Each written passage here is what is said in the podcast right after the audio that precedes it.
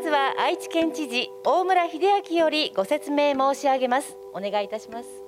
ジブリパークの整備につきましては2017年6月に最初にジブリパーク構想について表明をさせていただいてからこれで約4年と7ヶ月が経ちましていよいよ今年の秋ジブリパーク開業ということになります。えここ愛・地球博記念公園では自然の英知をテーマといたしましてえ2005年え春から春夏秋とえ愛知万博が開催をされました。え人生き物地球に対する愛をテーマとして私たちに示しました。そしてこの愛はですねジブリ作品にも一貫して流れてきたものでありまして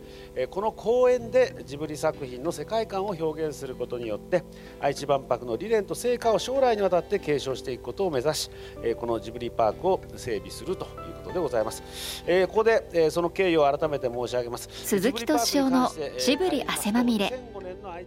今週は放送内容を並行して先月27日に愛知県愛・地球博記念公演で行われましたジブリパークに関するメディア向け発表会の模様をお送りしますジブリパークは愛・地球博記念公園森コロパーク内に森と相談しながら作っているスタジオジブリの世界を表現した公演です登壇したのは愛知県知事の大村秀明知事ジブリパークの宮崎五郎監督。ジブリパークプロデューサーの岡村哲也さん。そして鈴木さんです。えまずはじめにですねジブリパークの開園日等についてであります。青春の丘えジブリの大倉庫どんどこ森もののけの里魔女の谷の5つのエリアを設けてジブリ作品の世界観を表現した施設を整備するものでありますこのうち先行してこの秋開園することといたしております青春の丘ジブリの大倉庫どんどこ森の3つのエリアについてはこの度2022年11月1日に開園をすることといたしました。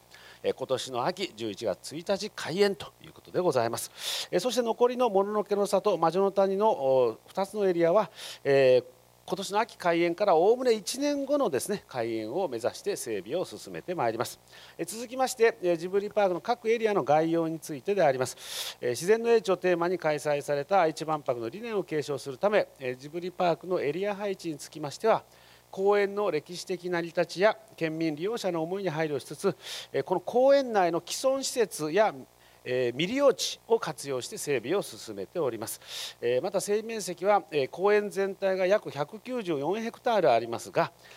この5つのエリアを合わせて全部で面積は7.1ヘクタールでありますので全体の約3.7%をですねこういうふうに活用して整備をするというものでございます。もう全体はねあの県民市民の皆さんが楽しんでいただける引き続き愛・地球博記念公園都市公園ということで誰でも入って誰でも楽しんでいただける公園といたしております、えー、次に青春の丘について説明をいたします。映画耳をすませばに登場する地球やそれからロータリー広場に加えてね猫の恩返しに登場する猫の事務所を整備をいたします。そして猫の事務所につきましては約3平方メートルの猫サイズの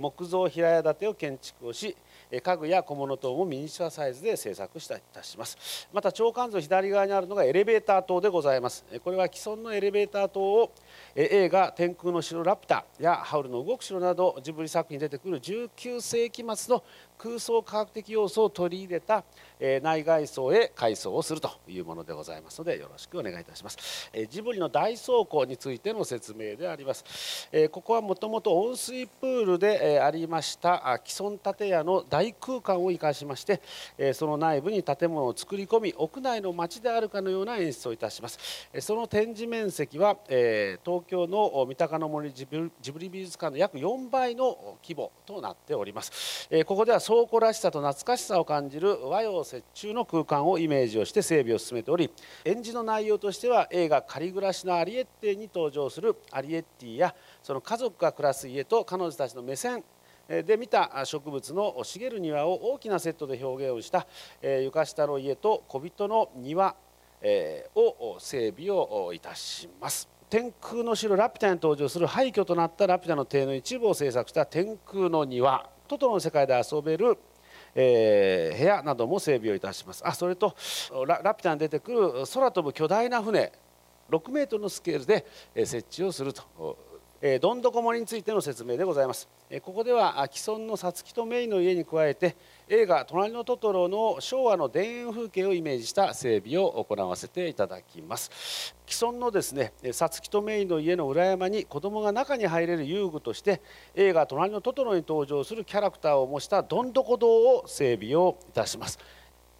なななおですねこのほか散策路を整備をいたします。そして散策路はこの裏山なんでちょっと急勾配でありますのでね、えーえーまあ、体の不自由な方とかお年寄り小さなお子さんを楽しんでいただけるように車椅子やベビーカーも乗車できるスロープカーを整備をさせていただきます、えー、これ全長約80メートルで定員8名のスロープカー。まあゴルフ場にあるようなね少しあのこうカートが乗っけられるああいう感じで整備をいたしますので、えー、バリアフリーということにもなるかと思っております、えー、以上が、えー、今年11月1日に先行して開園する青春農家ジブリの大倉庫どんどこおもりの3エリアであります、えー、このジブリパークはスタジオジブリ作品の世界観を忠実に表現した数多くの展示品やセットに囲まれて来場者の皆様には映画の主人公になった気分でエリア内を楽しんでいただける演出となっております。よろしくお願いいたします。なおただいまモニターに撮影されているものは動画をもとに制作したキービジュアルでありましてポスターなどの形でプロモーションに活用していきたい。このじこれをねポスターになってなどで活用していきたいと思います。ちなみにこのジブリパークのある愛知えー、というのはあの、えー、鈴木敏夫さんに書いていただいたものでございます。あの、え、おおまけにあの、えー、真っ黒黒黒助もつけていただきましてありがとうございました。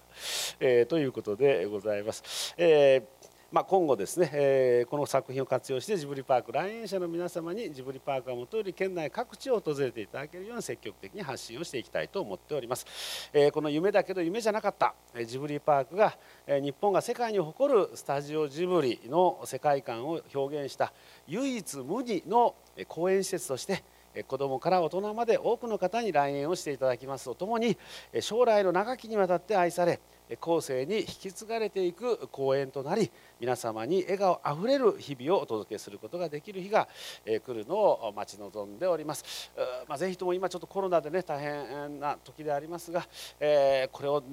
皆さんと一緒に乗り越えてですね、えこの秋はあのぜひあのこのジブリパークでね皆さんの笑顔笑顔いっぱいのね、えー、ジブリパークそしてね、えー、日本になるようにね、えーしっかりと準備を進めてまいりますのでよろしくお願いをいたします。えぜひこのジブリパークのね開園を楽しみにしていただきたいと思います。よろしくお願いいたします。え私からまずは以上です。ありがとうございました。中川龍太郎最後にクレジットタイトルに出てきましたこの監督がいるんですけれど実は今から2年前ですかね3年前でしょうか。暮れだったと思います。いきなり僕のとこへ手紙が来たんですよね。何かなと思ったら「あなたの書いた「南の国の勘屋だ」っていう本があるって。これを映画にしたいって言ってついては会いたいって書いてあったんですけれど それがきっかけでこの男と知り合いまして。それでいきなり僕のところへ来てですねまあ暮れだったもんだからあのいろいろ話しているうちに気が付いたらなんと、えー、大晦日を一緒に過ごすことになりまして。それでこの人がですね、まあ、その後いろいろお付き合いをしていくうちに、まあ、プロデューサーの石井とも相談してこの映像を作ってもらうことにしました。あのなんで彼を選んだのか、まあ、いろいろな実写映画を作っていい人なんですけれどね。すごいあのある才能を持ってる人なんですけれど。僕が気に入ったのは一点。性格がですね宮崎駿にそっくりなんですよね。あんまり深く考えないですぐ手を出すって。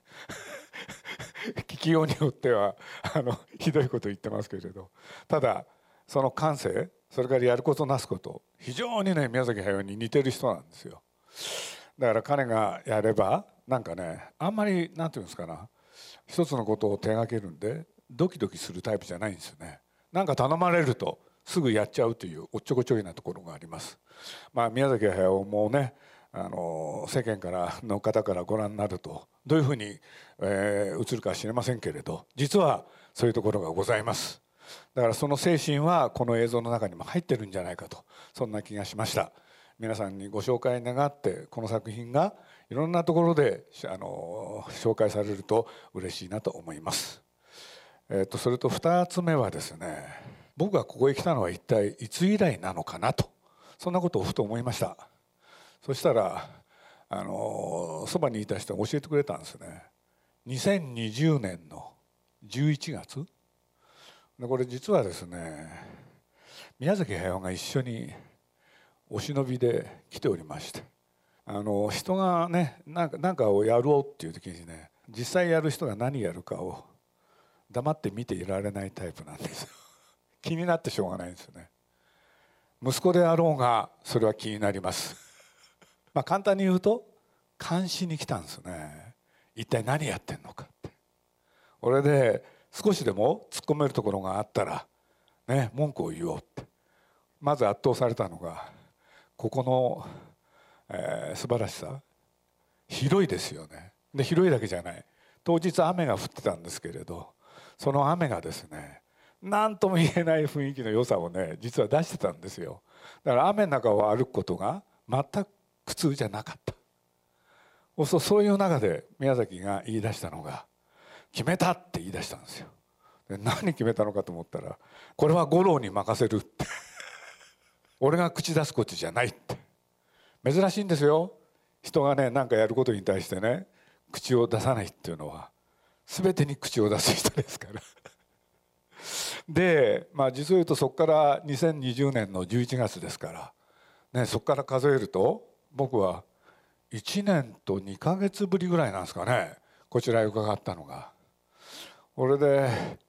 これまではそれこそ報告など聞いて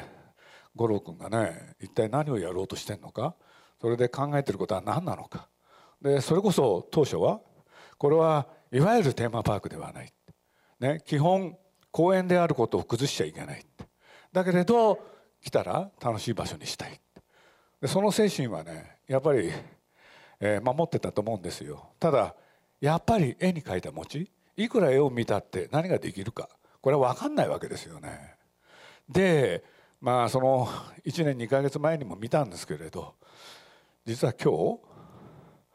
見ました。ね。一ほんの一部なんですけれどさっき地図の説明にございましたけれどこれで僕の感想です。なんか良かったんですよ本当に。今あの手前味噌でね本当申し訳ないです。そんなことぐらいしか言えなくて。ただ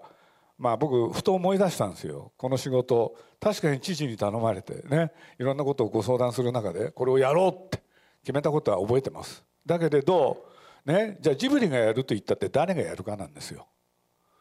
で僕が思いついたのは一人しかいなかった。ね。えー、こういうものを作らせたら多分宮崎五郎彼が一番適任であろうと。だとしたらだとしたらね、えー、彼の意思を尊重しようと。だからついさっき僕は五郎君に言ったんですけれど「五郎君覚えてるかな?」っつって「この仕事を引き受けるかどうかはね。五郎君次第だよ」って。そしたら五郎君が「やりたい」って言ったんですよね。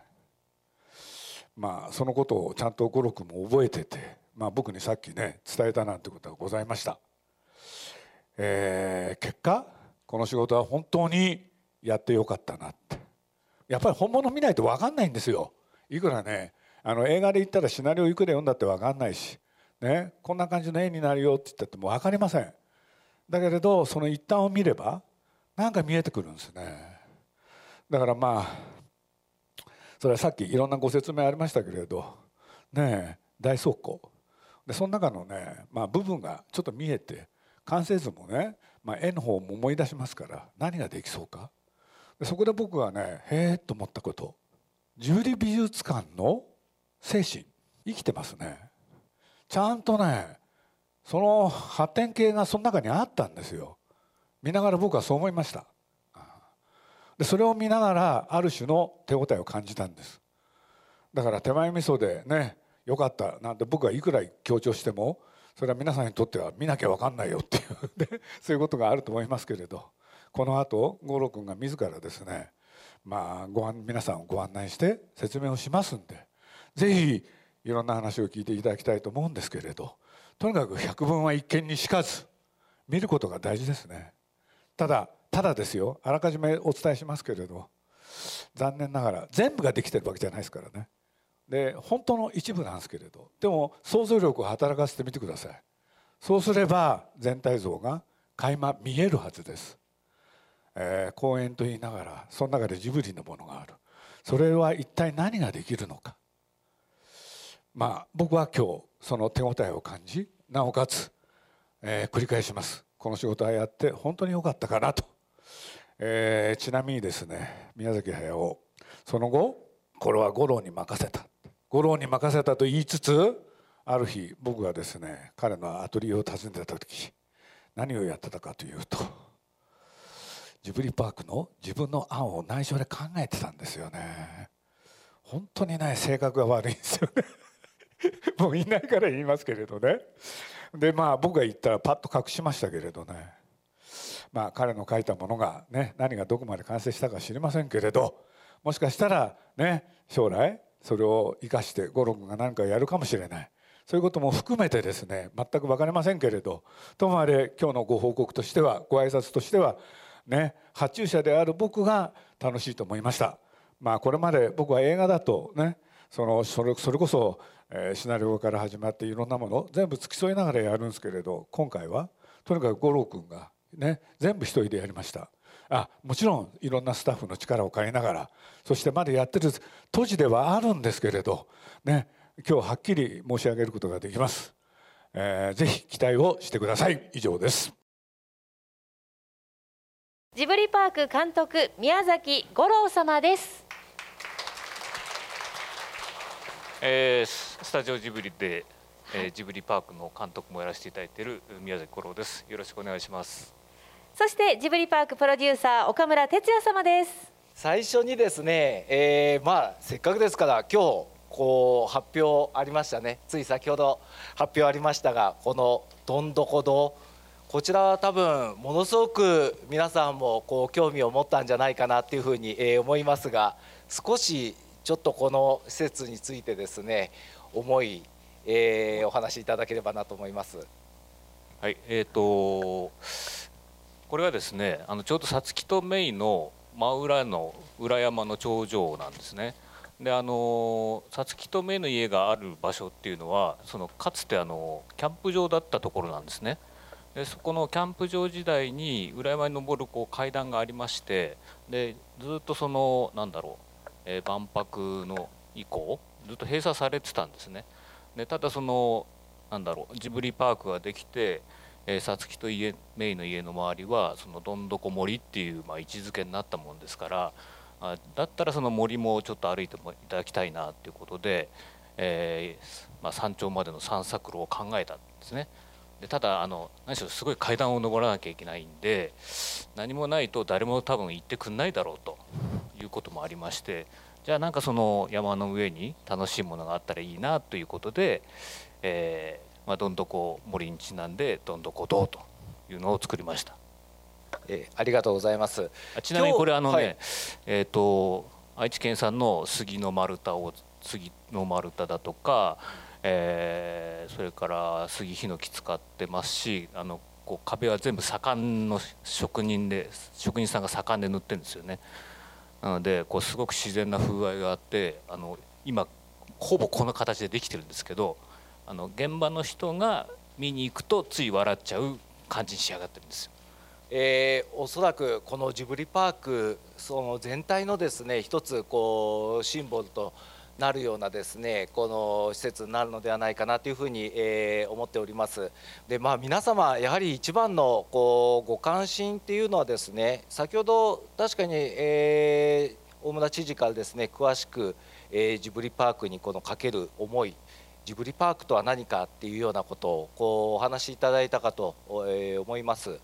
えー、一方ですねやはりジブリさんにとってもこのジブリパークにこうかける思いというかそのジブリパークとは何かっていうようなところがやはりあると、え、思うんですね。でその少し、まあ、経緯とともにですねこのジブリ側のこう思いというかそういったものを少しちょっとお伺いしたいなというふうに思っております。えーと、先ほどですねあのジブリの鈴木が、えー、このパーク事業をやるかっていうふうに五郎君に聞いたらやるっていうふうに答えたんだっていうふうにまああの話していたんですけどあのその時に事情がありまして、えー、なんでかっていうとあの皆さんもうお忘れかもしれないんですけど2013年の9月に宮崎駿監督は長編作品から、まあ、引退するって宣言したんですよ。でその後のえっ、ー、と確か何年ですかね2014年？だったかな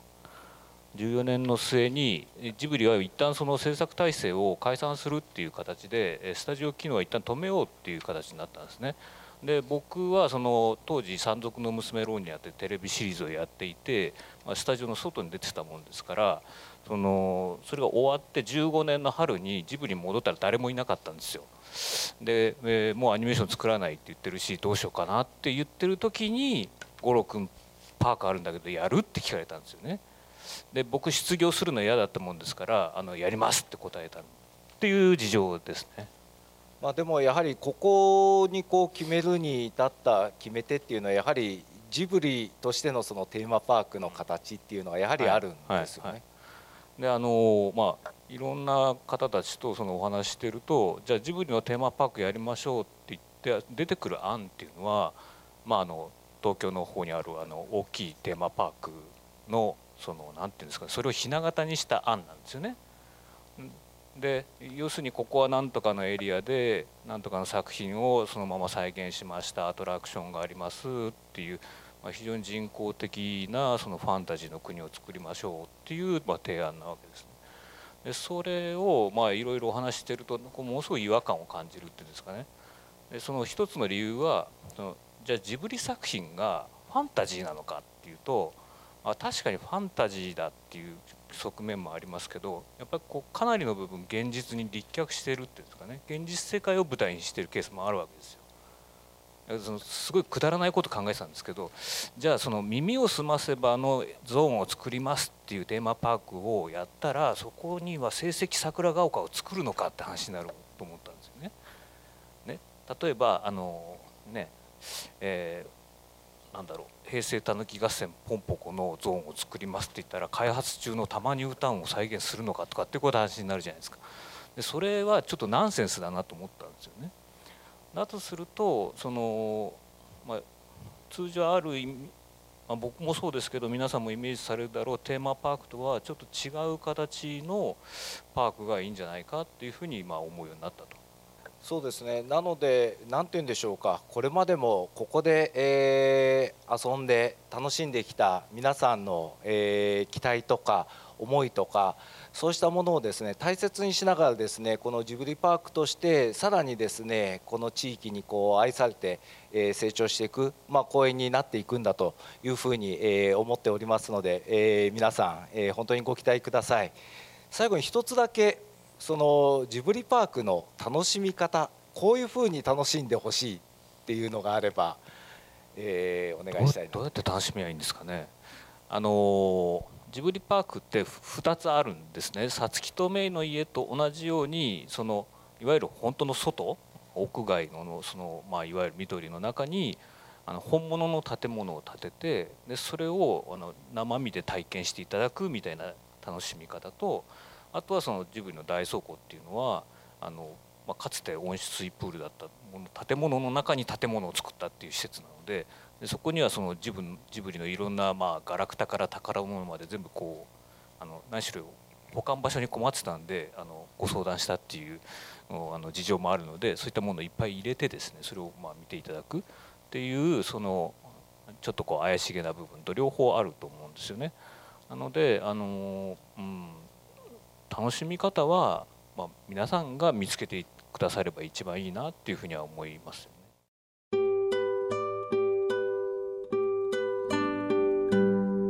ジブリパークの記者会見の模様についてのお話いかがだったでしょうか？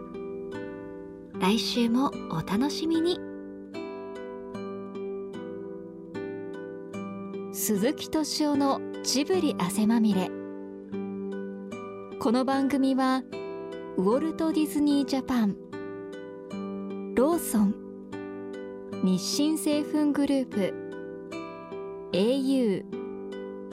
ブルボンの提供でお送りしました。